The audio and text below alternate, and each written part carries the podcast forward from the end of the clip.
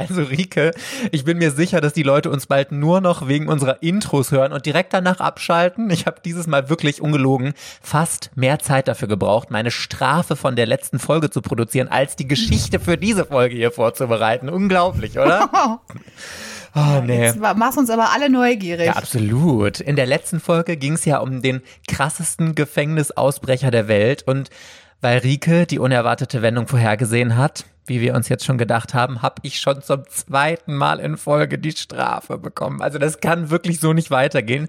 Ich musste ein Hörspiel machen, bei dem ich selbst aus dem Gefängnis ausbreche. Und Rike, also ich habe mir gedacht, ich beziehe dich da jetzt so ein bisschen mit ein.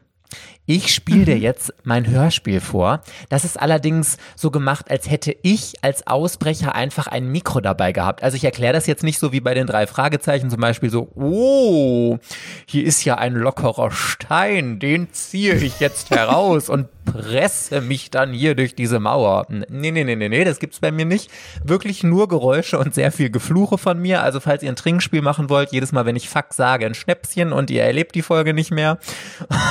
Und ich bin sehr gespannt, ob du mir dann hinterher sagen kannst, wie ich aus dem Gefängnis geflohen bin. Oh ja, okay. Bist du ready? Ausbrecher Mike, ich bin natürlich. Sowas von ready.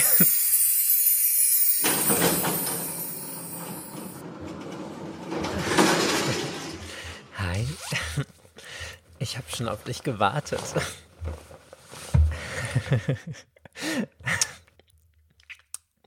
Aber Herr Wachtmeister. Sorry.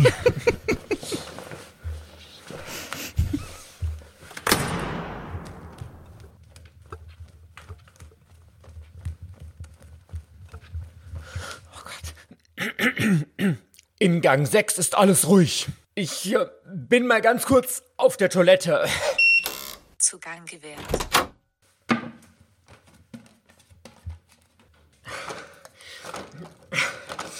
Fuck it. Oh, fuck, fuck, fuck, fuck, fuck, fuck, fuck,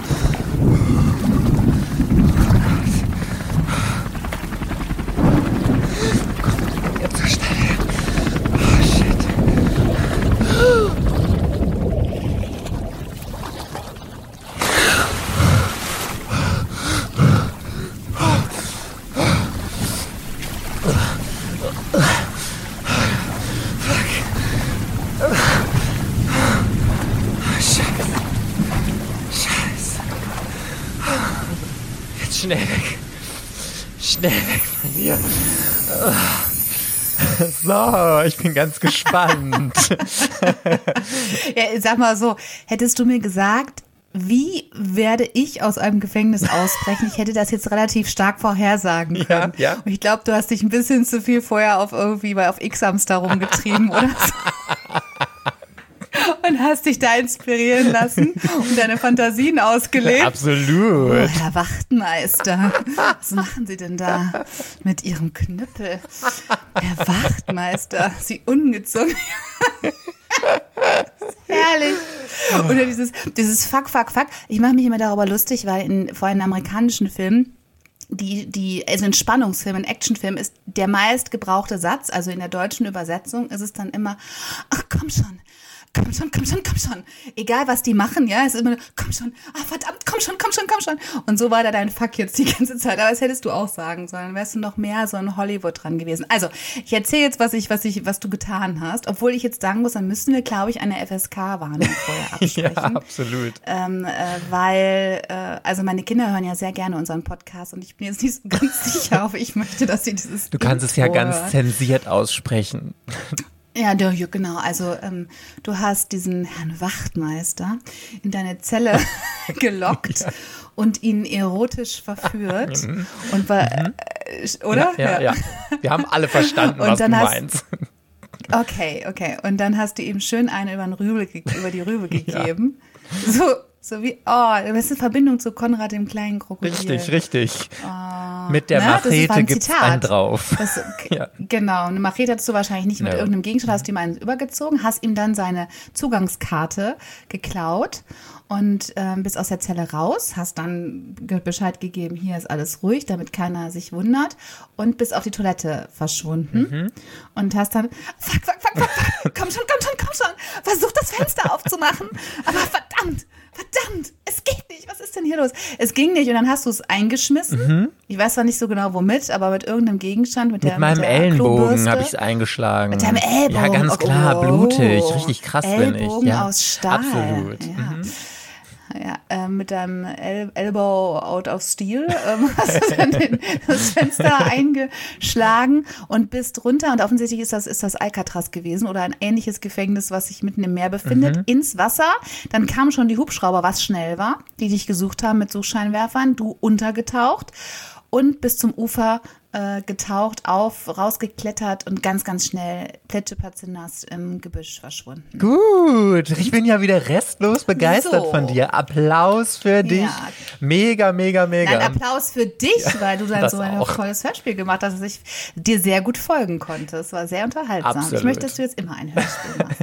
Ja, und ich wäre eher dafür, dass du jetzt endlich mal wieder eine Folge verlierst. Erwartet, unerwartet. Der Podcast mit mysteriösen, emotionalen und spannenden Geschichten, mit deren Ende du niemals gerechnet hättest. Mit der Queen of Ingeniosität, Rike, und der Princess of Drama, Mike. Hello, hello, hello, you beautiful sunshines. Connected über die Weiten des Internets zwischen München und Köln sind hier Rika und Mike für euch. Hallo, hallo. Ich stelle hier im Podcast Rika eine wahre Geschichte vor und Rika hat die Aufgabe, das große unerwartete Ende dieser Geschichte vorherzusehen. Dazu darf sie mir immer am Ende eines Abschnitts eine Frage stellen, die ich nur mit Ja oder Nein beantworten darf, um dann am großen Point of No Return meiner Anfangsfrage auf die Schliche zu kommen. Ja, liebe Rike, wir sind ja auch totale Helden, wir zwei. Jetzt war ich drei Nächte bei dir in München und wir haben es nicht geschafft, zusammen eine Podcast-Folge aufzunehmen, die nicht connected über die Weiten des Internets ist. Wir haben es ja versucht, aber wir hatten uns leider ein bisschen zu viele andere Dinge zu erzählen und zu Richtig. besprechen. Aber, aber du bist im Prinzip doch bei mir, weil ich sitze jetzt wieder hier in unserem äh, Gästezimmer, in dem ich normalerweise auch aufnehme und hier riecht es noch extrem nach deinem Parfum. Besser nach Parfüm als was anderem. Das riecht nur nach äh, hier. Ich will, ich will ja keine Werbung machen, nach deinem äh, sehr prägnanten Parfum. Das freut mich zu hören. Dafür haben wir aber auch noch andere gute Nachrichten.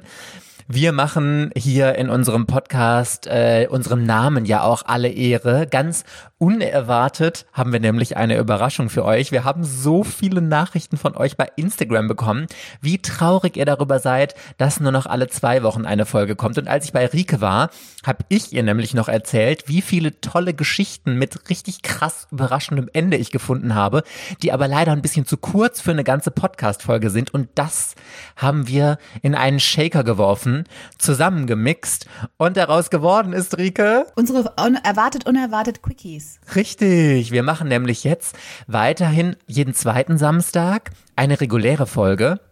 Und an dem Samstag dazwischen bekommt ihr eine kurze Folge von Erwartet Unerwartet, die so plus minus 15 Minuten lang ist. Und das ist dann eine super Ergänzung zu unserem Normalprogramm. Ihr bekommt uns jede Woche, einmal in lang und einmal in kurz. Und wir können erstens die ganzen tolle Fälle äh, noch raushauen, die viel zu schade gewesen wären, sie euch nicht zu erzählen. Und ihr habt jede Woche was von uns. Wow. Win, win, Win-Win-Win-Win-Situation, würde ich sagen, oder? Und ich freue mich auch schon. Du hast schon so viel angeteasert, was du für coole, kurze Geschichten hast. Äh, Da freue ich mich auch. ja, da sind ein paar richtige mich, Highlights ja. bei. Ja, ja, ja, ja, ja, total. Glaube ich, glaube ich. So, liebe Rike, jetzt kommen wir aber erstmal zu unserer heutigen Geschichte. Und du bist ja die einzige Person auf der ganzen weiten Welt, die wirklich Oh bei allem eine gute Figur macht. Möchtest du gerne wissen, was du heute werden darfst? Ja, jetzt bin ich sehr, sehr gespannt. Welchen Job hatte ich noch nicht? Mhm. Ich verrate es dir gleich. Vorher habe ich aber noch ein Foto für dich. Ja, ja, ja, bei dem du mir erstmal erzählen sollst, was du glaubst, was da los ist. Für mich wie bei Germany's Next Topmodel. Erstmal habe ich ein Foto für dich. Okay. Oh, oh, das sieht aber schön aus. Da möchte ich gerne hin. Das kann ich schon mal verraten. Also man sieht eine ähm, in warmes Licht getauchte steile Felswand äh, beziehungsweise Küstenlandschaft. Ich weiß nicht. Es ist irgendwie in der Mitte sieht man ein grünliches Gewässer. Es könnte, oder es, es war ja ein, wahrscheinlich ein Eingang zu einer Wasser, einer, einer Unterwasserhöhle oder so. Sieht jedenfalls sehr, sehr schön aus. Bestimmt nicht hier in der Nähe, sondern irgendwo in südlichen Filden, Gefilden, würde ich mal vermuten. Richtig. Wir sind in Südafrika und das Ganze ist auf einer riesigen privaten Farm rundherum um diesen Krater. Es ist ein Krater, ist Wüste. Ah. Mhm. Und dieser Krater ist wirklich riesig, also mehrere hundert Meter breit. Und das Grüne, was du da unten siehst, hast du ja schon gesagt, ist eine Art kleiner Tümpel. Bushman's Hole heißt der. Ein sogenanntes Sinkloch. Hast du das schon mal gehört? Nein. Also es ist wahrscheinlich. Ja. Nee, keine Ahnung. Ich vermute jetzt gar nichts, erzähl's mir. Ich muss wahrscheinlich noch genug raten. Also erzähl mir, was ein Sinkloch ist. Ja, das hat im Grunde jeder schon mal gesehen. Wir kennen alle diese Fotos von oben herab auf den Strand mit Meer und im blauen Wasser gibt es immer mal wieder diese dunklen Flecken. Und das sind Sinklöcher. Die meisten davon sind vor irgendwie 200 Millionen Jahren oder so entstanden, während der Eiszeit. Damals gab es Höhlen aus Kalkstein und die sind später, als das Eis geschmolzen ist, mit diesem Wasser vollgelaufen. Und diese Höhlen kann man immer noch eben in Form dieser Sinklöcher sehen. Und wenn man zu diesem Ah, Sinkloch hier auf diesem äh, Foto, das ich dir geschickt habe, runter will, muss man halt diese steilen Klippen runterklettern, weil es, wie gesagt, in einem Krater ist. Also es ist ein richtiges Abenteuerding. Aber wenn man unten angekommen ist, fängt das eigentliche Abenteuer erst an. Ich habe nämlich noch ein weiteres Foto für dich und da erkennt man das Loch noch ein bisschen besser. Ah ja, okay. Jetzt ist es so die Draufsicht von oben. Es sieht so ein bisschen aus wie so ein Tümpel, der mit Entengrütze be- bedeckt ist, also mit so grünen Algenfilm. Und ähm, rechts liegen ganz viele Tauchutensilien, das kann man schon erkennen. Tauchflaschen, so Schwimmnudeln, das ist ja witzig. das ist ja Babyschwimmen in dem Sinkloch. Ja, so in etwa. Ähm, ja, und, und Taucherbrillen, ja, und so diverses Gerät liegt da neben um das Sinkloch herum. Dieser grüne Belag da drüben drauf. Ich dachte auch, das wären Algen. Das nennt sich übrigens Wasserlinsen. Das sind so ganz kleine Pflanzen, so ungefähr wie Kleeblätter, nur halt. Das ist aber dann Entengrütze. Das ja? ist tatsächlich. Ja, ja, also genau, Entengrütze stimmt. sind ja, Wasserlinsen. ja, das heißt Ja, ja, Entengrütze. okay, Mhm. tatsächlich. Wow, Ach ja, oh mein ich Gott. Dachte, sowas gibt's in Südafrika nicht. Das gibt's nur Krass, hier wie gebildet du in, bist. in Wanne Eickel im, äh, im Park. Ja. Bin immer wieder deiner Ja, Genialität. krass, äh, ge- Wahnsinn. du, wirst, also, dass du weißt, was Entengrütze ist und Wasserlinsen. Wow. ich musste es Das nicht. Ich musste es erstmal googeln. oh, nee, du bist zu Recht die Queen of Ja, mich Ingeniosität. So, also das hier ist wie gesagt Bushman's Hole. Äh, so ist es auch entstanden wie diese anderen Sinklöcher. Es ist halt nur nicht im Meer, sondern in diesem Krater. Und was schätzt du, wie groß oder tief dieser kleine See hier ist? Naja, wenn die da, also, ne, wenn da lauter Tauchflaschen und so weiter liegen, dann muss es sich ja lohnen. Da wird es nicht 2,50 Meter sein. Also vermute ich jetzt mal, das ist 40 Meter tief, das Loch, das Sinkloch. Ich habe da noch eine weitere Grafik für dich. So, und Jetzt wer aber. ist der Chef? ah, nee. Ich, es erst aufgemacht und dann stand da minus drei Meter und dann minus 40 Meter. Und ich habe gedacht, wow, voll gut von mir wieder rein. Aber tatsächlich sehe ich also auf diesem, auf dieser Grafik, die du mir geschickt hast, dass es bis zum Grund 260 Meter sind. Das ist ja der Wahnsinn. Ähm, aber das sozusagen das, das, das, oh, der, das oberste Becken ist drei Meter. Dann gibt es einen ganz schmalen, ähm, zulaufenden, ja, wie so ein, wie so ein, wie so ein ähm, Trichter sieht das aus. Angang, Durchgang zur unteren, zu dieser großen unteren Hülle, die dann auf 260 Meter runtergeht. Und bis sich diese Höhle öffnet, sind es nämlich 40 Meter dann nochmal. Wahnsinn. Ja, du hast es wirklich perfekt geschrieben. Also es ist eine riesige Unterwasserhöhle, die in drei Abschnitte unterteilt ist, die dann immer mit so einem etwas schmaleren Loch miteinander verbunden sind. Und der tiefste Punkt ist etwas mehr als 260 Meter tief, knapp sogar 270 Meter. Und das ist wirklich richtig, richtig, richtig tief. Hast du schon mal irgendwelche Erfahrungen mit Tauchen gemacht? Ich bin ja eine, wirklich eine extreme Wasserratte, also immer schon gewesen. Ganz, ganz viel getaucht und geschwommen immer. Aber noch nie mit äh, Geräten. Würde ich gerne mal machen. Ähm, insofern, ja, also meine Erfahrungen, die beschränken sich dann so auf normal im Mittelmeer drei, vier Meter tief tauchen. So schnorcheln. Was man noch mit Luft- und Taucherbrille und Schnorcheln halt hinkriegt. Insofern, nein, also von sowas habe ich gar keine Ahnung. Ja, aber geschnorchelt bin ich tatsächlich in Thailand auch schon mal und das ist ja wirklich eine richtig, richtig tolle Erfahrung, muss man sagen. Und ich hatte da schon, wenn ich irgendwie so drei Meter tief oder keine Ahnung, wie tief ich war, getaucht bin, habe ich mir schon gedacht, oh, krass, ist das tief hier, ich bin voll Mhm. unter dem Meer und was weiß ich, aber also da ist das ja, ja. und man kriegt dann ja auch schon Druck. Also, Ja, ist ja, also ich krieg dann auf jeden Fall auch schon richtig Druck auf den Ohren. Also so drei Meter mehr tiefer schaffe mache ich es auch nicht. Ja, richtig. Du musst ja dann auch schon Druckausgleich hier mit Nase zu halten und so drücken und sowas Mhm. alles machen. Richtig krass. Okay, aber jetzt haben wir Bushman's Hole kennengelernt. Bevor ich dir jetzt die richtige Geschichte erzähle, verrate ich dir noch die Frage, die du mir heute beantworten sollst. Und sie lautet, wie endete die spektakuläre Rettungsaktion nach der Leiche von Dion Dreyer? Mhm, That's the story. So, und meine Geschichte Okay. spielt kurz vor Weihnachten 1994. Dion Dreyer ist ein junger Taucher aus Südafrika, gerade mal 20 Jahre alt. Und er wurde äh, von einer Organisation, die sich so um Tauchen kümmert, gebeten, als Hilfstaucher bei einem Einsatz dabei zu sein. Da müssen ja aus Sicherheitsgründen bei so einem Tauchgang immer mehrere Leute dabei sein je nachdem, wie erfahren und unerfahren so die Leute sind, damit im Zweifel immer jemand helfen kann, wenn irgendwie was passiert, damit du eben nicht alleine bist. Ne? Und zu diesem Zeitpunkt, als dieser Tauchgang war, hatte er ungefähr zwei Jahre Erfahrung beim Tauchen.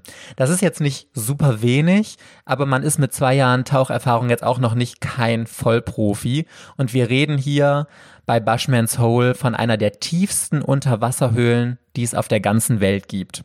So, und es war geplant, dass die Taucher ungefähr 150 Meter tief tauchen, also ein bisschen mehr als die Hälfte der Höhle. Rike, für dich wird es heute eine ziemlich harte Folge. Ich habe gehört, du kannst nicht so mit engen Räumen und sowas alles gar nicht. Ja, ich wollte es gerade, ich wollte gerade schon sagen, ich, ich guck auf diese Zeichnung, auf diese Grafik die ganze Zeit und jetzt hast du gesagt, die sind dann auch schon auf 160 Meter. Das heißt, die müssen durch diese engen Durchgänge und also mir zieht sich da ehrlich gesagt wirklich schon alles zusammen. Ich kann, ja, ich habe ganz schlimm Klaustrophobie, ich kann es gar wirklich enge überhaupt nicht haben in keiner Beziehung. Äh, muss mich hier sehr zusammennehmen. Wenn ich zwischendurch eine Panikattacke kriege und rausstürze, dann unterbrechen wir einfach. Ich fange mich kurz, atme tief durch und dann geht's weiter. So machen wir es. Also erstmal bei, äh, lief bei dem Tauchgang wirklich auch alles super. Die Höhle wird einfach als wunderschön äh, beschrieben. Also dieses große Becken unten schon, also dieses ganz, ganz große, da sind sie natürlich gewesen. Und man sieht von oben so noch, wie die letzten Lichtstrahlen, Tageslicht sich so im Wasser brechen und für so ein ganz schönes Lichtspiel sorgen. Und dabei hast du dann noch das Gefühl, schwerelos zu sein und da durchs Wasser zu schweben, als wärst du im Weltall. Und es gibt sogar eine Legende über diese Höhle. In der Gegend erzählt man sich nämlich, dass eine riesige menschenfressende Schlange auf dem Grund von Bushman's Hole lebt. Das wäre ja mein persönlicher Horror. So große Angst wie du vor engen Räumen hast, habe ich vor Schlangen. Aber diese äh, mythische Schlange war es tatsächlich nicht, die Dion das Leben gekostet hast. Was glaubst du, wie ist er bei diesem Tauchgang hier gestorben? Ja, ich hätte jetzt als erstes gedacht, er hat den Weg zurück nicht gefunden. Also es gibt ja hier in, in, in Bayern, wo ich lebe, gibt es ja einen See, ähm, der ist so ein bisschen ähnlich. Ähm, jetzt muss ich gerade über, ich glaube, ach, nee, ist nicht der Achensee. Achensee ist Quatsch. Muss ich, jetzt fällt mir der Name nicht ein, aber ich habe das als Kind auch immer ganz gruselig gefunden. Der blutende See heißt der, weil der auch so trichterförmig angeordnet ist.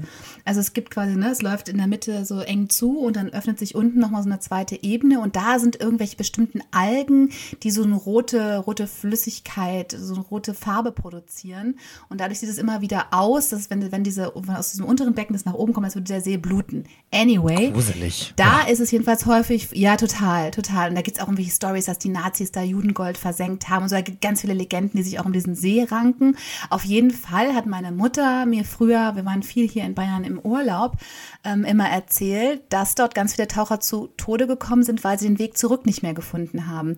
Also weil man eben auch durch so einen engen, durch diesen engen Trichterkanal nach oben wieder zurückfinden muss und durch diese Algen das Wasser sehr trüb ist und man also teilweise eben nicht den Weg da hoch findet.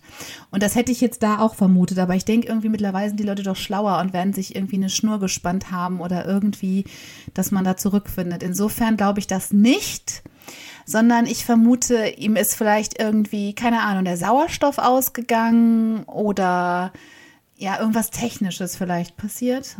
Ich weiß nicht. Gute Ideen auf jeden Fall. Wir schauen mal. Also. liebe es, wenn du sagst, gute Idee. Ich fühle mich, ich fühle mich wirklich sofort wieder wie so ein Schüler, der sich gemeldet hat und total stolz was präsentiert hat und dann nickt der Lehrer und denkt so, jetzt nicht entmutigen, nicht entmutigen. Es war totaler Scheiß, den sie jetzt gesagt hat. Aber nein, Friederike, prima, toll. Toll. Ja, das Schön, ist dass eine interessante. Idee. Genau, schön, schönes, interessante Idee. Ich nehme jetzt noch mal jemand anders dran. Vielleicht gibt's ja noch eine andere Idee. So, Nicole. Sehr gut, sehr gut. Falls ihr bessere Ideen habt, wie ich demnächst auf Rike reagieren kann, schreibt's mir gerne bei Instagram at erwartet, unerwartet, alles in einem durch. Da gibt's übrigens auch alle Fotos dieser Folge. So, ich muss jetzt zwischendurch mal so ein bisschen Fakten einstreuen rund ums Tauchen, weil die noch wichtig für unsere Geschichte sind. Wenn man in dieser unfassbaren Tiefe nämlich zu schnell und tief atmet, dann kann sich Kohlendioxid in deiner Lunge sammeln und es kann passieren, dass du in Ohnmacht fällst ab einer gewissen Tiefe. Ah, okay. Und das ist unter Wasser natürlich tödlich. Und das passiert vor allem jungen und unerfahrenen Tauchern, wie eben Dion. Und ganz sicher kann man leider gar nicht sagen, wie er jetzt zu Tode gekommen ist. Auf jeden Fall war die Gruppe gerade dabei, aufzutauchen wieder. Und da war auch noch alles in Ordnung. Dion hat dieses Okay-Zeichen mit den Fingern gegeben. Unter Wasser kann man sich ja nicht unterhalten. Und als sie dann ein paar Meter höher geschwommen sind, hat einer der Taucher nochmal nach Dion geschaut, aber der war weg. Und der Taucher hat dann nur noch die Lampe von Dion so taumelnd und immer um sich drehend immer weiter in die Tiefe sinken gesehen. Und der Taucher Oh hat dann die restliche Gruppe sofort angehalten und hat gesagt, Leute, stop it und ist dann auch runtergetaucht, um Dion noch zu retten. Aber der ist einfach so schnell nach unten gesunken, dass der Taucher überhaupt nicht hinterhergekommen ist. Und er hat gemerkt, okay, wenn ich jetzt hier noch weiter runterschwimme, dann gehen wir beide drauf.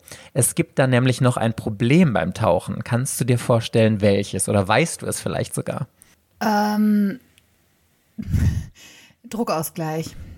Kannst du es auch noch weiter ausführen oder soll ich dir die Erklärung liefern? Nein, ich musste jetzt, ich musste jetzt wieder, ich komme hier wirklich mal mit meinen, ich habe letztens einen Film gesehen äh, mit meinem Mann, da war in Skandinavien auch, ähm, also der Film drehte sich darum, dass da ein Erdrutsch war, während zwei Taucher unten ähm, ganz tief in einem Fjord getaucht waren. Und da war das genau das Thema. Der eine, die eine ist dann gerettet worden, die war irgendwie da so festgeklemmt und das Problem war, dass sie quasi nicht genug Sauerstoff hatte mehr für ein langsames nach oben gehen. Sie musste immer so in Etappen, dann musste sie irgendwie, keine Ahnung, 10 Meter, ich weiß es jetzt nicht, oder 20 oder was. Und dann musste erstmal irgendwie wieder der Druck sich ausgleichen und dann weiter, weil sonst äh, explodieren irgendwie deine Lungen oder ich weiß nicht was, jedenfalls stirbst du dann. dann. Das hat irgendwas mit den Lungen zu tun. Das war jetzt sehr, sehr unwissenschaftlich. Aber da weiß ich, dass das das Thema war. Also nicht das Thema war gar nicht so der Sauerstoff, sondern das Thema war wirklich ähm, nicht zu schnell nach oben zu kommen, damit ja, da irgendwie nicht die Lungen platzen oder so. Es ist super, super erklärt gewesen und total richtig. Also wenn man schnell runtertaucht, das ist überhaupt kein Problem. Aber beim Auftauchen, vor allem wenn man halt sehr, sehr tief getaucht ist, muss man immer diese von dir genannten Zwischenstopps machen. Man nennt das Dekompression. Je tiefer man taucht, umso höher wird ja der Wasserdruck. Und dabei wird auch die Luft in der Lunge zusammengedrückt. Und wenn sich diese Luft beim Auftauchen dann zu schnell wieder ausbreitet, dann halten das die Lungen nicht aus. Es können Lungenbläschen platzen. Und ähm, schätzt doch mal, was der Rekord ist, wie tief ein Mensch tauchen konnte, ohne irgendwelche spezielle Ausrüstung. Also klar mit Luftflaschen, aber ohne jetzt zum Beispiel so einen speziellen Druckanzug oder sowas. Einfach mal schätzen. Ja, so diese Apnoe-Taucher, die, nee, die machen das aber ganz, die machen es auch ohne Sauerstoff. Ich glaube, die sind schon, die können teilweise schon irrsinnig tief. Da habe ich auch mal einen Film, ich war wozu ich als Filme gesehen habe. Ich, Ja, ist ich seh echt zu viel so. Filme. Das ganze Wissen ist über Filme Film gebildet. Ja, immerhin. So. Immerhin. Ähm, ich glaube, Wenn man sind dann solche Leistungen hier abliefert wie du, dann äh, sollten ja, wir alle öfter Filme guck gucken. mal, Guck mal, ne? Und, und da arbeite ich in der Buchbranche. Ich müsste eigentlich die ganze Zeit erzählen, da habe ich mal ein Buch zu Ja, echt. Das war auch sehr, sehr interessant. Also da habe ich mal ein Buch zu gelesen und in diesem Buch, Mhm. Ja, ja. ich glaube so 40, 40 Meter oder so konnten die teilweise tief tauchen, äh, ohne irgendwelche Hilfsmittel. Aber ich, ja. Ja, wir suchen ja jetzt mit einer, mit einer Sauerstoffflasche, nicht ohne Ich Hilfsmittel. komme immer auf 40, ne? 40 ist so mein Ding. Ähm, äh, dann mit Sauerstoff, genau. Und dann mit Sauerstoffflasche, wenn die 40 ohne schaffen, dann schaffen die mit Sauerstoffflasche ähm, 100. Also unsere sind ja jetzt schon auf 160 Meter getaucht, wenn wir uns Achso, die, ich eben dachte, die erinnern. haben ne? sowas zur Dekompression. Ich dachte, die hatten da. Nee, da nee, die haben nur eine. Sauerstoffflasche. Achso, okay, dann ist das tiefste 200. So. Also der aktuelle Rekord liegt bei 332 Meter. Ui. Das geht dann aber auch wirklich nur mit einem recht speziellen Sauerstoffgemisch. Nur um diese krassen Tiefen jetzt einfach mal besser einschätzen zu können. Schon ab 30 Meter tauchen kann ein Mensch diesen Tiefenrausch bekommen. Da wird dir schwindelig, du kannst nicht mehr richtig sehen und sowas. Ab 100 Metern kannst du bewusstlos werden. Und bei über 150 Metern Tiefe kann man wirklich nur noch mit diesem speziellen Sauerstoffgemisch in deinen Flaschen überleben. Und wir befinden uns jetzt hier bei einer maximalen Tiefe von 260 Metern. Also es ist richtig, richtig krass. Fun Fact übrigens, es gibt mehr Menschen, die auf dem Mond waren, als Menschen, die so tief getaucht sind. Richtig, Wahnsinn. richtig spannend. Echt? Ja. Krass, Mhm. okay. Und ein letztes, ein letztes darfst du noch schätzen. Was schätzt du, wie lange braucht man, wenn man 250 Meter tief getaucht ist, um wieder komplett aufzutauchen, ohne Schaden zu nehmen? Ah, wahrscheinlich tatsächlich so, ich sag mal 30 Minuten. Zehn Stunden braucht man. Was? Okay, das Ja. äh, zehn Krass, oder? Stunden. Ja, Ja, das wenn du ich jetzt gar nicht 250 gedacht. Meter getaucht bist, brauchst du zehn Stunden, um wieder an die Oberfläche zu tauchen. Und wie lange brauchst du, um da runterzutauchen? Da brauchst du doch keine, also da brauchst du doch nicht Nö, das dauert ein paar Minuten. Ja, Ja, ja, eben. das äh, kannst du in ein paar Minuten schaffen. Ja. Okay. Wären die Taucher jetzt noch weiter nach unten getaucht, dann hätte er auf jeden Fall viel zu wenig Sauerstoff gehabt, um eben wieder Schritt zu Schritt aufzutauchen, damit eben nichts mit ihm passiert. Und deswegen hat sich die Gruppe dann schweren Herzens dazu entschieden, Dion zurückzulassen und so wieder aufzutauchen. Und hier endet schon mein erster Abschnitt und du darfst mir eine Frage stellen, die ich nur mit Ja oder Nein beantworten darf. Also die Ausgangsfrage ist ja, wie endete die spektakuläre Rettungsaktion Mhm. dieses jungen Mannes, von dessen Tod wir gerade erfahren haben? Ähm, also offensichtlich sind es sind, kann man jetzt an der Frage hier entnehmen, hat man eine, eine Aktion gestartet, um den auf den Grund dieser Höhle gesunkenen Leichnam von Dion wieder hochzuholen. Und das war offensichtlich super aufwendig, kann man sich ja jetzt auch schon vorstellen, wenn man ein bisschen erfahren hat, wie dieses Tauchen abgelaufen ist. Ähm, hat man es geschafft, seine Leiche zu bergen, ja oder nein? das ist die simpelste. Ja, hat man geschafft. Ja. So, okay, also irgend- total die doofe Frage eigentlich, aber so du als Mutter in der Hoffnung, dass sowas niemals passiert, wie hättest du reagiert? Was hättest du gemacht, wenn eines deiner Kinder in so einer Unterwasserhöhle tot liegen würde? Ja, ähm, wahrscheinlich genau das, was seine Eltern auch getan haben. Mir wäre auch sehr daran gelegen, ähm, dann die Leiche zu bergen, um. Es ist schwierig, sowas als Eltern auszusprechen, auch wenn es fiktiv ist, muss ich wirklich sagen. Also um die Leiche meines Kindes ähm, ähm, beerdigen zu können, zumindest um einen Erinnerungsort zu haben. Das wäre mir auf jeden Fall sehr wichtig gewesen. Und ich vermute, dass die Eltern das ja auch wollten, wenn es eine spektakuläre Rettungsaktion gab. Ja, genau. Also Dions Vater hat sich kurz nach dem Unglück so ein kleines U-Boot gemietet, das auch durch diese Höhlen durchpasste und das man fernsteuern konnte. Also da hat niemand reingepasst, aber man konnte es fernsteuern, um eben die Leiche von seinem Sohn zu finden. Und das kleine U-Boot hat er dann bis zum Grund der Höhle tauchen lassen und dabei sogar den Taucherhelm von Dion gefunden. Allerdings die Leiche nicht. Die war immer noch weiter verschollen. Und für Menschen war es ja auch unglaublich gefährlich, so, äh, so tief zu tauchen, haben wir ja eben erfahren. Das hat wirklich so gut wie niemand geschafft. Und deswegen haben sich Dions Eltern irgendwann dann damit abgefunden, dass sie die Leiche ihres Sohnes wahrscheinlich niemals aus dieser Höhle bekommen würden. Oh, und dass es jetzt für immer sein Grab sein wird. Aber wieso haben die den denn mit diesem U-Boot nicht gefunden? Ich meine, die ist zwar tief, die Höhle, aber so riesig groß ist sie ja jetzt eigentlich nicht. Ja, das unterschätzt Der man war- also. Der ist gar nicht in der Höhle. Wer Das war- weiß. das ist nämlich, das ist nämlich das, das ich nehme es vorweg, ich spoiler, ich möchte lösen, ich weiß es. Das war alles nur eine spektakuläre Ablenkungsaktion. Der hat so getan, als wäre er unten in, der, in die Höhle zu, zurückgesunken. In Wirklichkeit hat er sich irgendwo, hat er nur seine Taschenlampe runterfallen lassen und hat sich an der Seite versteckt. Und als alle weg waren, ist er ganz langsam aufgetaucht und ist ausgewandert und lebt nämlich jetzt glücklich und zufrieden und pumpergesund lebt er jetzt in Nordschweden. Hey, du Versuch siehst sie die Schweißperlen auf meiner Stirn. Ich habe das Gefühl, dass du mir langsam hier auf die Schliche kommst. So, so tja. Uh, okay. Ich hoffe, du hast dir nicht eine allzu schlimme Strafe ausgesucht, weil die wirst du ja offensichtlich ähm, erfüllen müssen. Die habe ich ja noch nicht verraten, dann ja, kann jetzt ich. mal, Äh, hier, knappe 30 Minuten sind wir dran und zack, ich habe die Lösung schon. Können wir, ich klappe den Laptop jetzt, klappe den Laptop jetzt zu, das war's. Zack, erkannt, wunderbar. also die Eltern haben sich damit abgefunden, dass das das Grab von ihrem Sohn für immer sein wird. Und deswegen haben sie auch eine Gedenktafel für ihn am Eingang der Höhle, also an dieser Wand von dem Teich angebracht. Und da habe ich auch ein Foto von für dich. Es ist allerdings in Afrikaans geschrieben. Dion, ah ja, ja. Dion Dreier, 7.8.1974 bis 17.12.1994. Mit liebevolle Erinnerungen an uns Sohn. Also das kann man ja aber wirklich verstehen, ne? Naja, habe ich mich als- gefragt, ob du es Mit verstehst. liebevoller Erinnerung an unseren Sohn, wat net sonst gin in lag in uns Lewe gespringt hätt. Also keine Ahnung. Nur was hat er in ihr Leben gebracht? Genau, er hat Sonnenschein und Lachen in unser Ach, Leben gebracht. Ah, und, Und dann ah, steht ja, da noch, okay. du warst uns nur für kurze Zeit geliehen und diese Zeit war eine Freude. Theo, Marie und Werner. Oh, wie traurig. Genau, das sind die Eltern und der Bruder von ihm. Ja, und trotz dieses Unglücks oder vielleicht auch gerade deswegen kamen danach super viele Taucher zu dieser Höhle. Und einer davon war Dave Shaw. Zehn Jahre nach dem Tod von Dion ist er dort tauchen gegangen und zwar mit einem Kumpel und das hier ist Dave. Ich habe gerade kurz gedacht, das wäre ein Musicaldarsteller, den ich kenne. Ich wüsste auch welcher. Ja, ne? so, was hat er denn jetzt? Was spielt er denn jetzt? Interessant. ähm, ja, also ein äh, ähm, kräftiger, ähm, dunkelhaariger, bebarteter Mann in voller Taucherkluft sehe ich hier mit ähm, Sauerstoffflaschen auf dem Rücken, vielen Schläuchen, zwei Taucheruhren ähm, am rechten Arm äh, lächelt etwas von der Sonne geblendet in die Kamera. Im Hintergrund sieht man deutlich Felsen, also wahrscheinlich tatsächlich auch diese Höhle. Ja? Also Ja, er ist so, ich, vom Alter würde ich jetzt mal schätzen, ja, so mein Alter.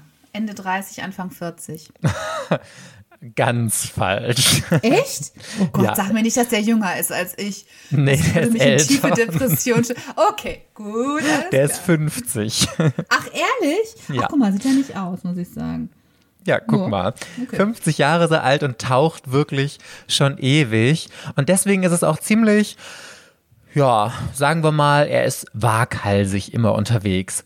Und Dave ist mit einem Kollegen von ihm in Bushman's Hole tauchen gegangen und war erst der dritte Mensch, der es dort geschafft hat, den Grund zu erreichen.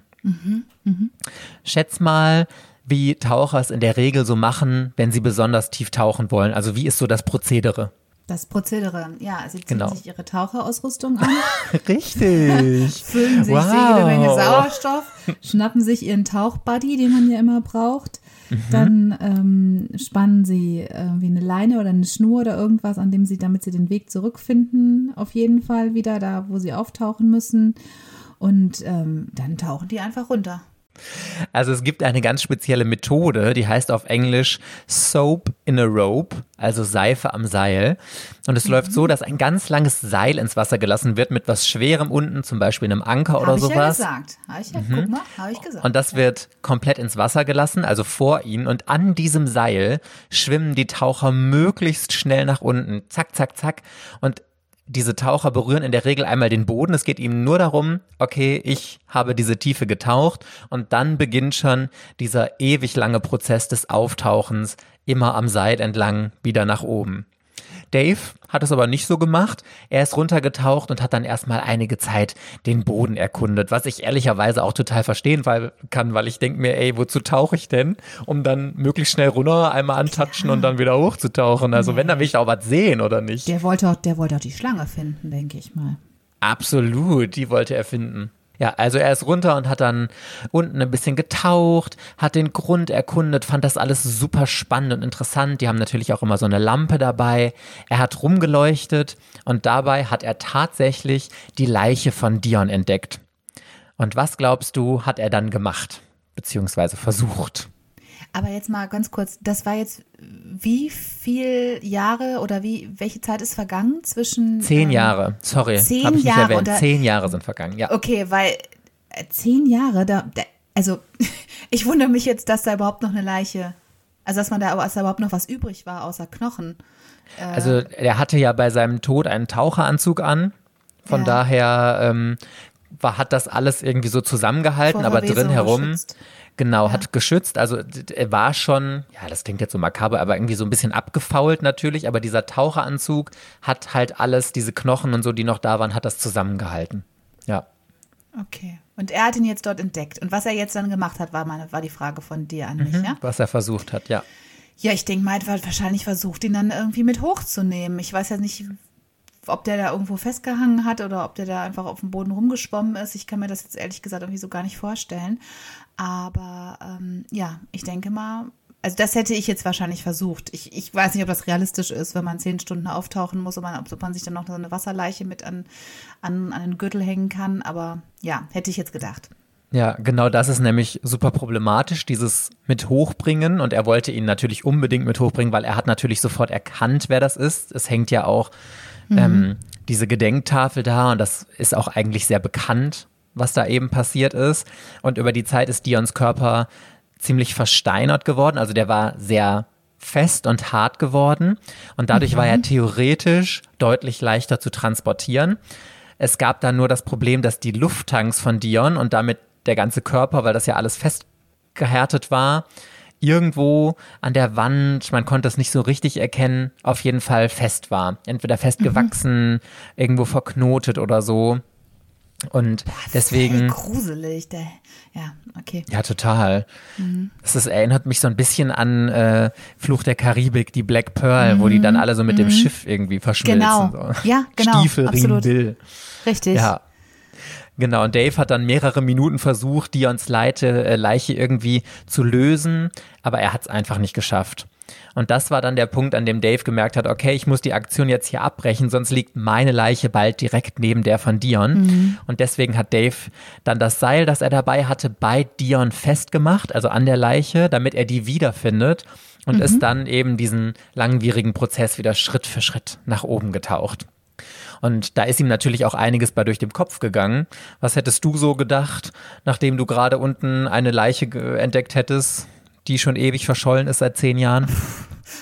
Naja, also ich hätte wahrscheinlich auf jeden Fall darüber nachgedacht, dass man das dann den Eltern bzw. den Angehörigen mitteilt, dass man diese Leiche zumindest gefunden hat und dass jetzt eine Chance besteht, sie vielleicht tatsächlich noch zu bergen und hätte darüber nachgedacht, wie das realistischerweise, wie das funktionieren soll, jemanden aus so einer engen, tiefen Höhle nach oben ans Tageslicht wieder zu transportieren. Ich stelle mir das sowieso, ich habe das jetzt gerade mich schon gefragt, zehn Stunden auftauchen.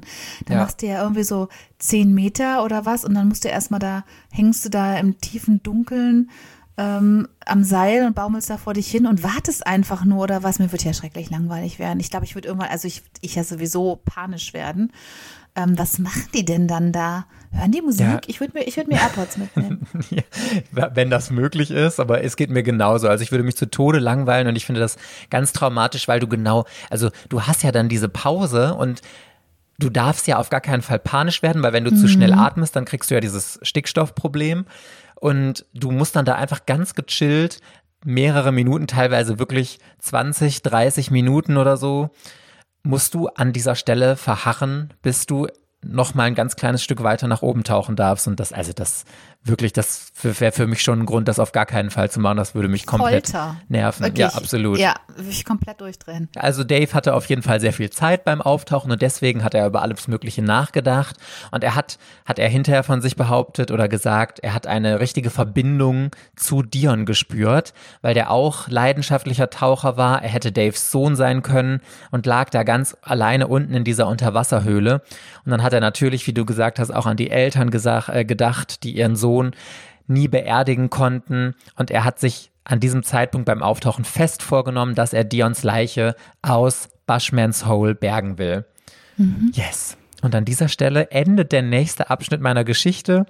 Und ich bin sehr gespannt auf die Frage, die du an mich hast. Ja, also äh, es gelingt ja die Rettung, das hast du ja gesagt. Und ähm, wir wissen jetzt, dass die Rettung durch Dave durchgeführt werden soll. Also frage ich mich, gelingt tatsächlich auch Dave diese die, das, der, der, also kann er seinen Plan umsetzen? Gelingt es ihm? Hm, ja, würde ich jetzt mal sagen. Würdest du jetzt mal sagen? Das ist ja interessant. Okay. Yes. Lass nur mal sacken. So, dann kannst du mir doch direkt, wo du jetzt eh so speziell über diese Rettungsaktion nachdenkst, was wäre denn deine Taktik als Rettungstaucherin, da du ja alle Jobs dieser Welt kannst, wie würdest du die Rettungsaktion für Dion starten? Oh, wie würde, oh Gott, ja, was weiß ich. Also, ich habe ja wieder mal, ja, keine Ahnung, Avanti Dilettanti hier. Ich, ähm, ja, also ich würde mir natürlich ein paar sehr, sehr gute Taucher so, besorgen, ähm, die vielleicht auch schon Erfahrung im ganz Tieftauchen haben und die vielleicht auch schon Rettungsaktionen durchgeführt haben. Da würde ich mich erstmal gut absichern. Mir gute Tauchbuddies, ein gutes Team. Die Teamzusammenstellung ist ja das Wichtigste. Ein gutes Team zusammenstellen, ähm, dafür sorgen, ähm, dass äh, auch über Wasser noch ein gutes Team ist, die das Ganze beobachten. Ähm, ich weiß nicht, vielleicht schickt man nochmal so einen Tauchroboter runter, der dann am Saal entlang, dann weiß man ja, wohin geführt werden kann, um sich diese Situation nochmal genau anzugucken, wo der da festhängt ähm, und das zu untersuchen und entsprechend dann Werkzeuge vorzubereiten, womit man ihn dann aus dieser Höhlenwand, wo er ja irgendwie festgeklemmt oder festgewachsen oder wie auch immer jedenfalls feststeckt, um ihn daraus zu befreien. Ja, und dann den perfekten Tag abwarten. Ähm, Was ist denn der perfekte Tag? Valentinstag. oh, wie makaber. Alles Gute zum Valentinstag. Wir haben die Leiche ihres Sohnes. Wie schön. Ähm, nein, ich habe jetzt nur so gedacht, dass es irgendwie, also habe ich vorhin schon gedacht, wegen der zehn Stunden Auftauchen, dass man natürlich, ja, man braucht ja Licht, ne, dass man das irgendwie an einem Tag macht. Im Sommer, wenn man eine lange Sonnen, lange Sonnenspanne hat, ähm, es lange hell ist. Ne, damit man nicht irgendwie auf einmal im Stockdusteren in dieser Höhle setzt. Das habe ich jetzt so mit der perfekte Tag gemeint. Also vielleicht eher so die perfekte Jahreszeit, dass man auch genug Licht hat und äh, Also man ist da eh im Stockdunkeln. Also da kommt wirklich kaum noch Licht durch. Gerade mal ganz oben und unten siehst du ohne deine Lampe nichts. Also aber ganz krass. zumindest ein bisschen weiter oben. Also spielt ja, Ja, ja, das ja. schon eine Mhm. Rolle. Ja. Also, ja. Naja, gut, okay, dann eben nicht, aber dann ist auch egal, dann halt im Winter, I don't give, a shit, wie auch immer. Ich habe jetzt eben wieder nur rumfabuliert. Wenn das alles zu Eis gefroren ist. Nein. Ja, eben, das macht doch wohl nicht Sinn. Absolut.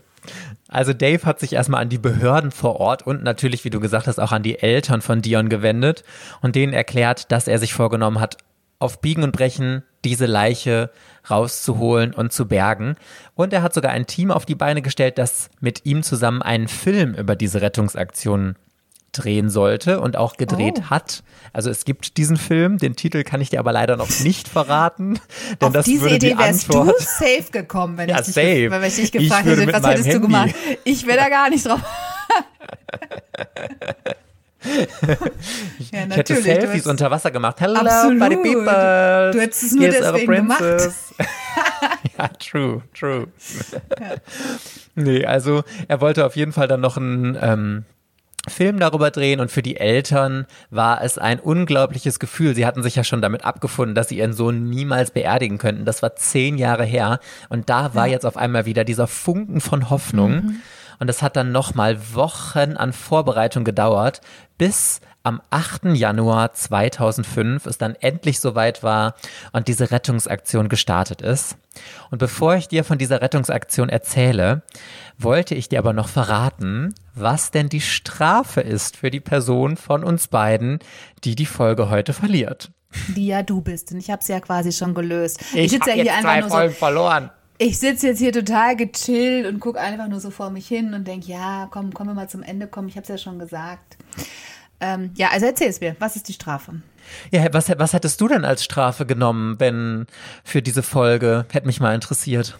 Man muss zwei Stunden im, im Kleiderschrank eingesperrt sein und ich muss dann meine Klaustrophobie bekämpfen durch Konfrontationstherapie. Gut. Finde ich auch eine schöne Idee. Das würde ich jetzt, nicht machen. sagst. Also das, könnt, das könntest du das ohne Scheiß, das kannst du nicht mit mir machen. Ich krieg dann, da drehe ich total durch. Da fange ich an zu hyperventilieren. Okay, ich habe auch was viel Besseres und ich habe wirklich keine Lust, ein drittes Mal hintereinander zu verlieren. Deswegen setze ich jetzt wirklich alles daran, dass du heute verlierst. Aber ich habe mir gedacht, okay, also in einer Unterwasserhöhle tauchen wäre jetzt wahrscheinlich auch nicht so geil für dich. Aber schwimmen geht. Und das ist im Moment doch mal wirklich eine richtig gute Strafe. tue ich gerne. Ja, ja, das weiß ich. Und wer von uns beiden verliert, muss sich nämlich einen kleinen See raussuchen, der im Moment sicher arschkalt sein wird. Aber du bist ja unsere Eiskönigin. Ja, Und true. da in diesen See reingehen und einmal bis zu den Schultern eintauchen. Ach du Das ist die Strafe. Zeit. Guck mal, also jetzt will ich nichts sagen, ne? Aber wo bei euch in Nordrhein-Westfalen ist denn ein See, in den du da bis zu den Schultern eintauchen kannst? Die Strafe ist doch ganz klar hier, das ist eine bayerische Strafe. Du hast doch Hallo? schon, du hast in so meiner viele, Heimatstadt fiese, Mülheim. Ja, was, Entenfang. ist was. Ja. Da bin ich schon, bin ich schon für einen TikTok, bin ich auf dem Eis halbnackt in Unterhose geschlittert, falls du dich erinnerst. Und da würde ich, Nee. wenn ich verliere, würde ich dann äh, dort eintauchen gehen und wahrscheinlich an irgendeiner Vergiftung in dem verseuchten Wasser sterben. Aber okay, was tut man nicht alles für Klicks Aber und das, äh, das, kann, das, das, das ist heftig. Das finde ich heftig. Also hier ist es wirklich kalt und der See, die Seen hier, es gibt ja die Tausende hier um mich herum, sind auch sehr, sehr kalt. Ich habe aber in der letzten Zeit, insofern finde ich es irgendwie jetzt doch ganz spannend. Vielleicht, wenn ich verliere, vielleicht wird es interessant, weil ich jetzt so viele so Artikel gelesen habe über diesen neuen Trend Eisbaden, dass alle möglichen Sportler, ähm, aber auch so Fitnessfanatiker jetzt immer in die Eistonne oder eben auch wirklich in vereiste Seen gehen, weil man da angeblich dann irgendwie in keine Ahnung, fünf Minuten 300 Kalorien verbrennt. Insofern, ja, ich probiere das. Mal. Total. Finde ich eine gute Einstellung von dir, dass du dich Ja? schon mental darauf einstellst. Das ist bestimmt very Nächstes Mal, wenn du mich healthy. siehst, erkennst du mich gar nicht mehr. Ich werde damit auf den Geschmack kommen, aber bin ich nur noch bis zu den Schultern eingetaucht und irgendwelchen bayerischen Seen vorfinden. Das ist mein Stadtsport. Stadtsport. Und nur noch in, Ja, safe. nur noch Eisbahn. Dann ja? darfst du über keinen Gully mehr laufen, bevor du sonst durchfällst. Also um Gottes Willen. Flupp, weg war sie. Hoppala, zu viel Eis gebadet. Guckst du dir an. Mann, du warst aber auch schon wieder Eisbaden. Du bist ja schlank geworden. Wenn es mal so einfach wäre, dann würde ich mitgehen, hör mal. Naja, Du wirst dann wirklich durch den Gully fahren. ja. Okay, wir gehen dann mal zusammen auf Rettungsmission. Zwölf Stunden waren für diesen Tauchgang eingeplant. Ich hatte ja schon erzählt, dass vor allem alleine das Auftauchen ja ewig lange dauert. Und natürlich sollte nicht nur Dave alleine tauchen. Das Ganze war nämlich wie eine Art Staffellauf geplant. Also es gab dieses lange Seil, das bis nach unten ging wo ja was an der Leiche da ja festgemacht war, beziehungsweise in der Gegend von der Leiche. Und alle Taucher, die dabei waren, sollten nacheinander an diesem Seil entlang nach unten schwimmen und haben dann immer in gewissen Abständen von 10 bis 20 Meter, weil je tiefer du bist, umso Ah, weitere okay. Stücke kannst du noch auftauchen. An, unter der Oberfläche, die letzten 10 Meter sind ganz problematisch. Da ist der Druckunterschied am größten. So, und da hingen sie halt alle an diesem Seil in größeren Abständen. Dave natürlich ganz vorne und der nächste Taucher wäre dann 30 Meter weiter oben am Seil gewesen und immer so weiter. Und Dave sollte diesen toten Körper unten befreien und eben diese 30 Meter höher zum nächsten Taucher bringen, der dann wieder zum nächsten geschwommen ist und immer so weiter, damit man diesen Zeitverzug der Wartezeit dabei nicht hat. Und am Ende war es eine riesige Schlange an Menschen an diesem Seil, das über 260 Meter tief unter Wasser gehangen hat. Wie Richtig viele waren es denn? Neun oder zehn müssen es gewesen sein. Ja, bei riesiger Schlange habe ich mir jetzt noch mehr vorgestellt. Hast du noch mehr vorgestellt? Ja, ja, aber ich stelle mir das so. trotzdem sehr Ja, spektakulär ja. irgendwie Auf- vor. es waren auf auch alles Fall. Polizeitaucher und sowas. Richtig, richtig Ja. krass. Ich habe sogar hier noch ein Foto, das ist kurz vorm Start des Tauchgangs geschossen worden. Weißt du was, ich muss jetzt, ich, total random, aber ich muss halt die ganze Zeit dran denken. Wir haben ja, als du jetzt hier bei mir in München warst, haben wir ja zusammen äh, einen Film gesehen und danach haben wir noch einen Fernseher angeschaltet und da haben wir so eine das, haben wir das so eine schöne, du erinnerst Ja. dich, so eine schöne toxische Männlichkeit en, wirklich en point äh, Dokumentation gesehen über so Bundis oder also Entschuldigung über über Militärangehörige, die ich weiß gar nicht genau, was sie gemacht haben, aber es ging jedenfalls um einen Kampfschwimmer, der den Tarnnamen Gretel hatte und es hat uns so sehr amüsiert, diesen total mega muskelbepackten Camouflage tragenden maskierten Typen zu sehen, der so hart aussah und dann aber sich diesen diesen Tarnnamen Gretel gegeben hatte, dass wir einen ziemlichen Lachflash hatten, aber ich hab, wollte jetzt wirklich gerade sagen, da ist doch Gretel dabei, Gretel der Kampfschwimmer und sein Team sind Hat Ähnlichkeit. Absolut. ja, Absolut. sind- Hätten sie mal Gretel dabei gehabt. Ja, also ich sehe jetzt, Entschuldigung, das war random, random Story am, am Rand, aber fiel mir jetzt gerade ein. Ähm, man sieht jetzt eben Dave und noch einen weiteren Taucher, wie sie in dieser Höhle ähm, sich offensichtlich zum Abtauchen bereit machen. Köpfe sind noch über Wasser. Im Hintergrund hängen verschiedene Fahnen. Eine ähm, britische, eine australische, wenn ich das richtig sehe, eine chinesische, ähm, eine, die ich nicht zuordnen kann. Vielleicht ist es Südafrika und noch eine, die ich nicht zuordnen kann. Und ähm, ja, Dave guckt sehr konzentriert irgendwie auf seine, auf, weiß nicht, auf seine Taucheruhr oder so. Genau. Also Dave hatte auch noch eine Kamera auf seinem Helm. Ich glaube, die justiert er da gerade. Ah, okay. Und das ist das Licht. damit, Mhm. genau, damit konnte dann diese ganze Rettungsaktion ordentlich gefilmt werden, weil sie ja auch eine Doku daraus machen wollten, beziehungsweise einen Film halt. Und die Eltern von Dion waren natürlich auch dabei. Und für sie war das gleichzeitig ein super schöner, aber auch ein unendlicher grausamer Moment, der sie da erwartet hat. Ja, und währenddessen war Dave schon auf dem Weg nach ganz unten und zwar wirklich super, super schnell. Er war sogar anderthalb Minuten früher unten, als er eigentlich geplant hatte. Also daran sieht man, das war alles knallhart durchgetaktet, wie der ganze Ablauf war. Und Dave hat dann am Boden mit seiner Lampe alles abgesucht und relativ schnell den Körper auch gefunden. Und er hatte einen Leichensack dabei, den hat er rausgeholt. Und dann hat er 13 Minuten lang versucht, diesen Körper von Dion frei zu bekommen, aber es hat wieder einfach nicht geklappt. Das heißt, sie hatten nicht, nicht meinen Rat befolgt und vorher geklärt, wo und Richtig. wie der da eingeklemmt ist. Ja, hätten, sie, hätten sie mal vorher mit äh, äh, Kampfschwimmerin Gerbe gesprochen. Oder wie, wie, man, mich, wie man mich auch in, in, in Tarnkreisen nennt, äh, Kampfschwimmerin Günther. Hänsel, Hänsel. Hänsel, Entschuldigung, Entschuldigung, ja, Kampfschwimmerin Hänsel gesprochen, da hätte ich denen gesagt, das müsst ihr vorher checken.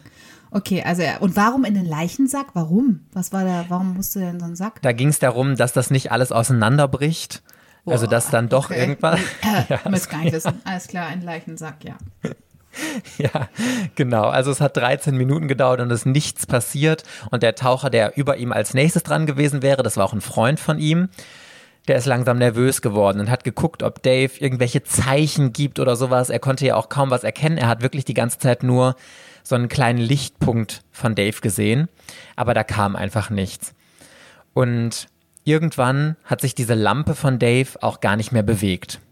Oh nein. Und dann ist er schon irgendwie unruhig geworden und als nach ein paar Minuten dann immer noch nichts zu sehen war, ist der zweite Taucher dann weiter runtergetaucht, um zu sehen, was da vor sich geht. Und da hat er erkannt, dass Dave sich nicht mehr bewegt hat. Also da war auf Oh jeden Gott. Fall irgendwas passiert. Und der Taucher ist dann sofort richtig nach unten geschwommen und wollte Dave helfen. Allerdings hat er dann einen Knall gehört und danach ein Zischen. Und dieses Geräusch kam vom Luftmesser an seinem Handgelenk. Der war kaputt gegangen und ist leider extrem wichtig beim Tauchen. Und deswegen musste er sofort an die Oberfläche, damit ihm nicht noch irgendwas passiert. Er wollte ganz schnell Hilfe holen. Aber bis er selbst zur Oberfläche gekommen war, hätte es ja auch noch relativ lange gedauert. Genau, Oh zehn Gott, Stunden. Und er musste dann schon selber dieses Gas oder das wurde halt nicht mehr richtig gemischt. Und dadurch ist dann auch eine giftige Mischung von Gas in seine Lungen gekommen.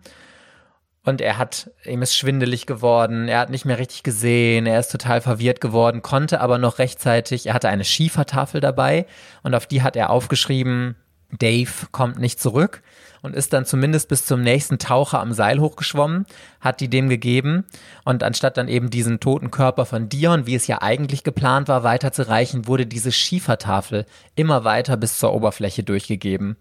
Und währenddessen hat der zweite Taucher dann wirklich komplett um sein Überleben gekämpft. Ich hatte Oh ja von Gott. diesem Gasmix erzählt. Ihm ist immer schwindeliger geworden. Vor seinen Augen ist alles verschwommen. Er konnte sich nicht mehr konzentrieren, nicht mehr klar denken und er hat eigentlich nur noch darauf gewartet, Oh, dass er boah, auch stirbt. Ich Panik kriegen. Oh Gott, wie furchtbar. Was glaubst du, hat er überlebt, dieser zweite Taucher? Ja, ich möchte das jetzt einfach. Deswegen sage ich ja. Der hat es irgendwie geschafft. Ja, hat er tatsächlich.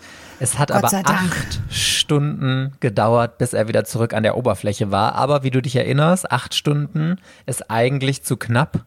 Deswegen hatte er schon Schäden bekommen, aber er ist dann direkt in eine Dekompressionskammer, also in so eine Druckkammer gekommen.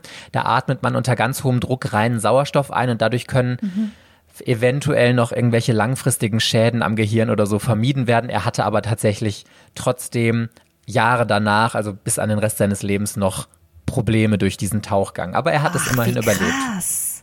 Okay, und diese Probleme kommen dann, weil das Gehirn unterversorgt ist mit ähm, Genau, weil die Sauerstoff. Lungenbläschen platzen, weil man nicht mehr genug Sauerstoff ist ja bekommt und so. okay. Ja, richtig krass. Diese Schiefertafel hat es natürlich deutlich schneller an die Oberfläche geschafft und für die Menschen, die da an diesem Tümpel standen, war das natürlich ein riesiger Schock.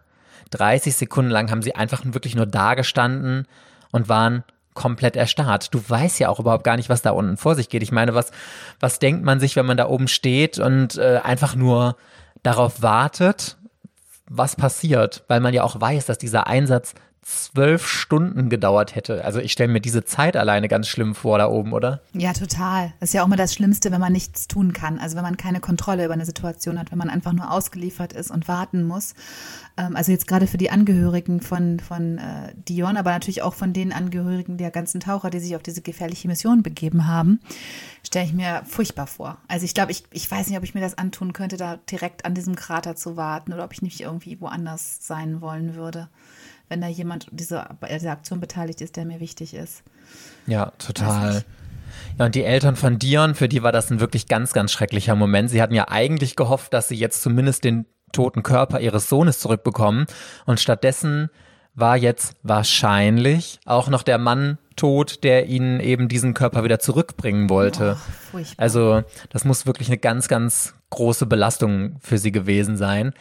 Und es hat dann bis tief in die Nacht gedauert, bis alle Taucher wieder oben an der Oberfläche waren. Alle bis auf Dave natürlich. Und als dann alle zurück an der Oberfläche waren, kam ihnen wirklich erstmal die Erkenntnis, dass Dave sehr wahrscheinlich nicht mehr auftauchen wird und dass er damit wahrscheinlich für immer dort unten bei Dion liegen wird. Oh Gott, wie schlimm. Es waren schon zwei da unten. Auftauchen ist ja übrigens sehr schön in diesem Zusammenhang. Ja. Absolut. Ja, und alle Anwesenden, die vor Ort waren, haben dann Amazing Grace in Andenken an Dave und Dion gesungen, die dann da noch unten am Grubenboden waren. Und hier endet auch schon mein letzter Abschnitt, liebe Rike, wenn auch noch nicht die Geschichte ganz zu Ende ist, denn es gibt ja noch eine unerwartete Wendung. Bevor wir aber zum großen Point of No Return kommen, darfst du mir noch eine allerletzte Frage stellen. Okay, also ich fasse nochmal zusammen. Meine erste super tolle These wissen wir ja schon, dass es Quatsch ist, weil die Leiche ist ja von Dion haben wir ja schon gefunden, beziehungsweise Dave hat sie gefunden. Dave ist runtergetaucht, hat sich eine super gute Aktion überlegt, aber aus irgendwelchen Gründen, die ich hoffe noch erfahren werde, ist er, hat er das Bewusstsein verloren oder ist da unten auch gestorben? Du hast aber gesagt, dass die Rettungsaktion gelingt. Und du hast auch gesagt, als ich gefragt habe, ob sie Dave gelingt, so jein, habe ich das so verstanden. So jein. Also irgendwie muss das Ganze also noch zum Erfolg werden. Und jetzt ist ja die Frage, wie? Also entweder war Dave doch noch am Leben, was jetzt sehr unwahrscheinlich, also das kann eigentlich nicht sein. Genug Sauerstoff hätte er gehabt. Aber der hat sich nicht mehr bewegt. Ja, okay, ich darf eine letzte Frage stellen. Ist Dave noch am Leben gewesen? Oder ist, ist hat hat Dave das Ganze doch überlebt, überraschenderweise? Nein, hat er nicht. Ah, okay. Aber das hast du mich jetzt aber böse auf eine falsche Fährte geführt. Habe ich dir die letzte total Frage unterstützt. rausgeluchst. So, ah, du willst, dass ich Eisbaden gehe. Äh. Ich bin so wie Genie. Du musst den Wunsch schon opfern, wenn du es äh, wenn du es haben willst. Nein, das war jetzt eine deiner drei Fragen. Da musstest du opfern. Naja, aber Nicht ich so hoffe, es hat dir immerhin Disney-Insider. geholfen. Okay, also er ist auch gestorben und trotzdem ist das irgendwie erfolgreich. Das heißt, irgendwie sind die beiden nach oben gekommen. Doch noch? Ja, weiß ich nicht. Dann, dann ist einer von den, äh, dann hat sich der, der Vater von, von Dion hat sich den Taucheranzug geschnappt von einem der Taucher. Okay, bevor du jetzt weiter spekulierst. Aktion- Mein Gott, Ich sage noch doch mal, das, das war ja schon gut. Ich möchte nur einmal vorher erwähnen, wir sind jetzt am Point of No Return angekommen. Und du musst jetzt die Frage beantworten, um diese Folge zu gewinnen. Und ich wiederhole Ja, ich noch einmal kurz die Folge. Wie endete die spektakuläre Rettungsaktion nach der Leiche von Dion Dreyer? So, jetzt darfst du deine Ausführung. Der Vater hatte sich den äh, Taucheranzug geschnappt. Mhm. Nee, ich, hab, ich korrigiere mich. Ich versuche ja immer meine Liebesgeschichte unterzubringen und deswegen war es natürlich nicht der Vater, Sondern sondern, die Mutter. Auf einmal, nein, eine Liebes, ja, das ist Haben natürlich auch sich Dave, Liebesgeschichte. hat sich in die Leiche von Dion verliebt. und konnte sich nicht trennen und deswegen sind die da unten für immer. Das ist es nämlich. Deswegen sind die Das für immer es. da unten vereint. Schön. Das ist eine schöne Geschichte. Das ist so ein oder? bisschen Titanic-mäßig auch wieder, ne? So ein bisschen, ja. Ja, ja, Also ich, mhm. ja, also du merkst, ich bin sofort wieder meine, meine romantische, meine romantischen Antennen äh, sind schon wieder dabei, irgendeine Liebesgeschichte daraus zu konstruieren. Ähm, ugh. also ich meine, ich habe im Prinzip habe ich ja schon eine Antwort gegeben, nämlich die Antwort ist ja die, die, also habe ich ja schon so rausgefunden, die endet damit, dass beide irgendwie nach oben kommen. Das ist doch, habe ich ja schon rausgefunden. Was willst du jetzt von mir hören, wie die nach oben gekommen sind oder? Also wenn es so wäre, dass beide nach oben gekommen sind, ich habe ja eigentlich nur bestätigt, dass die Rettungsaktion ein Erfolg war und Dion gerettet wird, dann möchte ich natürlich wissen, wie das denn passiert ist. Okay. Ja, also dann ähm, muss ich jetzt. Ähm, ähm, eigentlich versuche ich ja immer, wenn ich gar keine Ahnung habe, mit einem Tier zu lösen. Und dann versuche ich das diesmal Die auch. Schlange. Ah, Die Schlange, das wollte ich gerade sagen, die mysteriöse Seeschlange, die auf dem Grund des Bodens äh, lauert, ist nämlich in Wirklichkeit gar nicht böse, sondern sie ist eine Richtig. ganz, ganz liebe Seeschlange. Und über die zehn Jahre hat sie sich mit der Leiche von Dion und überhaupt mit Dion schon sehr, sehr angefreundet. Und jetzt hat sie entdeckt, da ist noch ein weiterer äh, Mensch, der Hilfe braucht. Und jetzt hat sie mit ihrem langen, ähm, schlangigen Schwanz, hat sie Dion aus der Höhle, aus der Felswand lösen können und ähm, hat beide also sie hat noch einen Schlangenfreund, weil es sind ja zwei und die haben dann zusammen Dion und Dave, ist auch süß, ne? Dave und Dion finde ich irgendwie schön, ähm, gepackt und haben sie, weil die Schlangen haben kein Problem mit dem Druckausgleich, die können direkt nach oben schwimmen und haben dann diese beiden toten Körper nach oben gebracht. Sehr romantische und tolle Geschichte. Walt Disney wäre persönlich stolz auf dich. Ich habe zu viel Disney-Filme gesehen, ne? man merkt das. Also erstmal komme ich mal auf diese komischen Tierideen und, äh, und natürlich immer auf irgendwelche Liebes, kitschigen Liebesgeschichten-Ideen. Das ist, ja, ich bin verdorben. Okay, möchtest du das einloggen so? Ich, ich, ja. Wieso? Äh, Ist das irgendwie unwahrscheinlich? Das kann ich Nee, mir nicht überhaupt vorstellen. nicht. Total wahrscheinlich. So. Na also. Das ist wieder So. mit den vielen Filmen, die du schon gesehen hast, ne? Da steckt doch immer ein Fünkchen Wahrheit drin. Ne? Hast Bücher, Anaconda gelesen oder so gesehen? Nein, nein, nein, nein, nein. Ich habe da ein Buch zugelesen. So. Ah, ja, ja, ja, genau, absolut. Mhm. Harry Potter und die Kammer des Schreckens. Zum Beispiel. Ja. Das passt sogar. Oh mein. Gott, da ist die Kamera des Schreckens und der Basilisk, der da drin ist. Der, da haben wir das doch. ist es, wow. das Jetzt ist wissen wir, es, woher die okay. Inspiration von J.K. Rowling kam. Ja. Krass. So ist Okay, es. makes sense, makes sense. Ja. Okay, dann schauen wir mal, was passiert ist. Also, wir waren ja gerade dabei, dass alle Amazing Grace gesungen haben. Und danach haben die Leute vor Ort dann die Seile wieder aus dem Wasser gezogen. Und dabei haben sie bemerkt, dass Luftblasen aus dem Wasser aufgestiegen sind und mit dem Seil Daves und Dions Leichen nach oben gezogen wurden. Dave musste also irgendwie vor dem Tod noch es geschafft haben, Dion zu befreien und sich selbst an diesem Seil festzumachen. Und so sind die dann beiden mit dem Seil und dem Auftrieb nach oben getrieben worden. Ach, wie krass. Richtig krass. Und es gibt sogar eine Auflösung, weil nachdem die beiden dann oben waren, konnten sie sich ja die Kameraaufnahmen von Daves Kopf anschauen. Ja. Die war ja die ganze Zeit mitgelaufen. Und da hat man gesehen, dass Dave Dions Körper tatsächlich nach einiger Zeit befreien konnte und der dann aber einfach durchs Wasser getrieben ist, hin und her.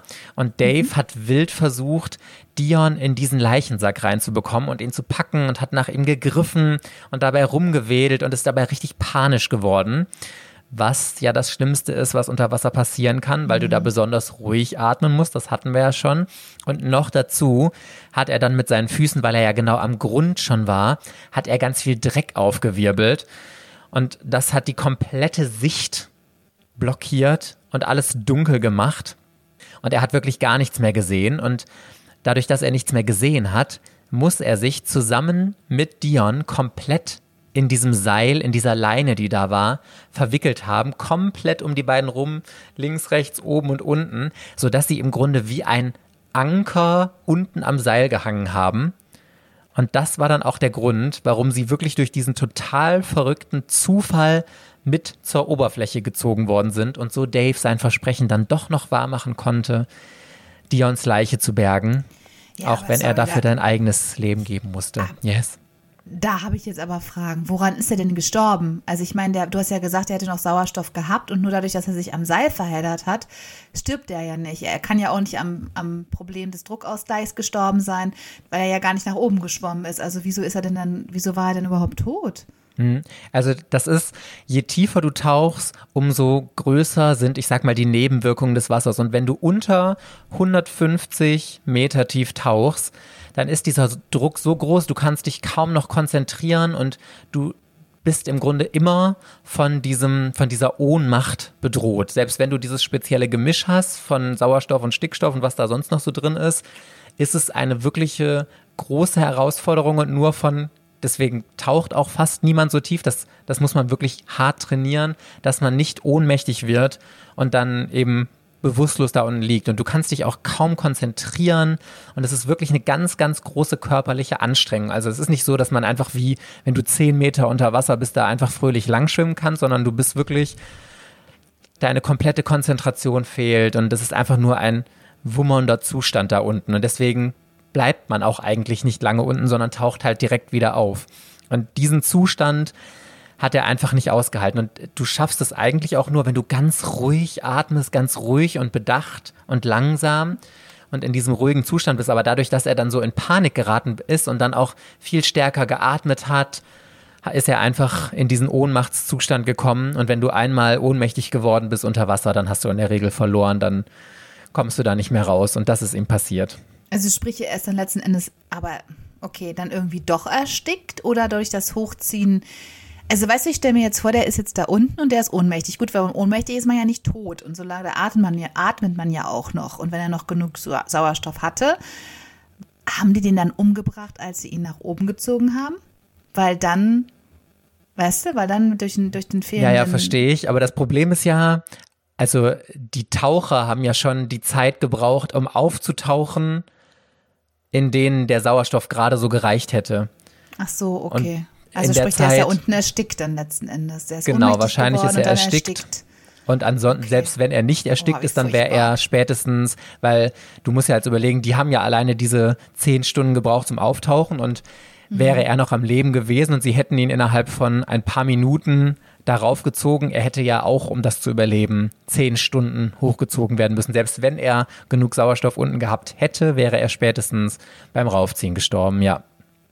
Also so oder Boah, so das war das ja- sein Todesurteil. ist für mich die Albtraumkombination, weil, ne, wie gesagt, Enge kann ich gar nicht haben, enge Räume, Höhlen, dann auch noch so enge Ein- und Ausgänge, ganz schlimm.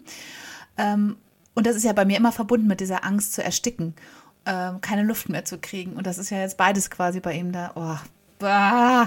Ja, auch mein Horror. ja, also deswegen, ganz tief. wir bleiben beim Schnorcheln und einfach ein bisschen an der Oberfläche planschen, aber ich glaube, wir sind uns einig, dass wir nicht auf 250 Meter tief tauchen werden. Nein, nein, nein. Nicht mal in einem U-Boot würde ich freiwillig da reingehen. Nee. Nein, oh Never my Willen, life. in U-Boot bist du wahnsinnig, es ist hier total eng und oh, da kommt man ja nicht mehr raus.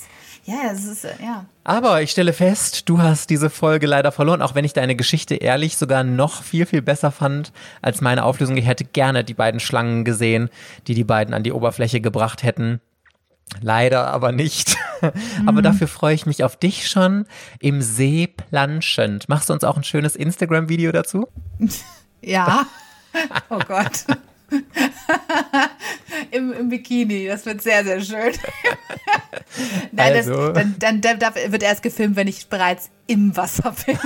Ist auch okay. Also wenn ihr das nicht verpassen wollt, schaut unbedingt mal bei Instagram. Erwartet, unerwartet, alles in einem durch vorbei. Ja, und nächste Woche gibt es dann unsere erste Short-Folge.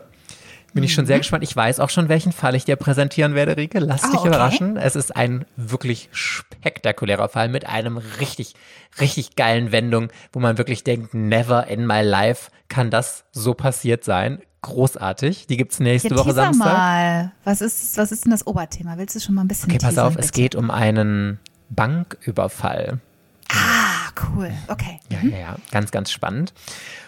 Und dann in zwei Wochen gibt's unsere nächste reguläre Folge. Und wenn euch unsere Folgen gefallen, dann würden wir uns riesig freuen, wenn ihr noch ein Abo bei Spotify dalasst, bei Apple Podcasts und auch eine Bewertung. Denn dieser wundervolle Algorithmus, das ist ja das Lieblingswort der Nation geworden, pusht total Podcasts, die gut bewertet werden, die viele Bewertungen kriegen, die viele Leute abonnieren. Und für die Arbeit, die wir machen, würden wir uns riesig freuen, wenn ihr die eine Sekunde aufwenden würdet, um ein Abo und eine Bewertung dazulassen. Yes, und dann freuen wir uns, wenn wir uns nächste Woche Samstag pünktlich 8 Uhr oder später im Laufe des Tages, je nachdem, wie es euch passt, in der, Ich achte oder auch etwas später. Finde ich gut. Das nehme ich jetzt in meinen aktiven Wortschatz. Sag jetzt auch mal so. Wir treffen uns dann pünktlich um 8 Uhr oder vielleicht wird es auch etwas später bei mir sehr wie es euch halt passt. Ne? Ja. Hören wir uns dann wieder. Bis dann, ihr Lieben. Tschüss. Tschüss.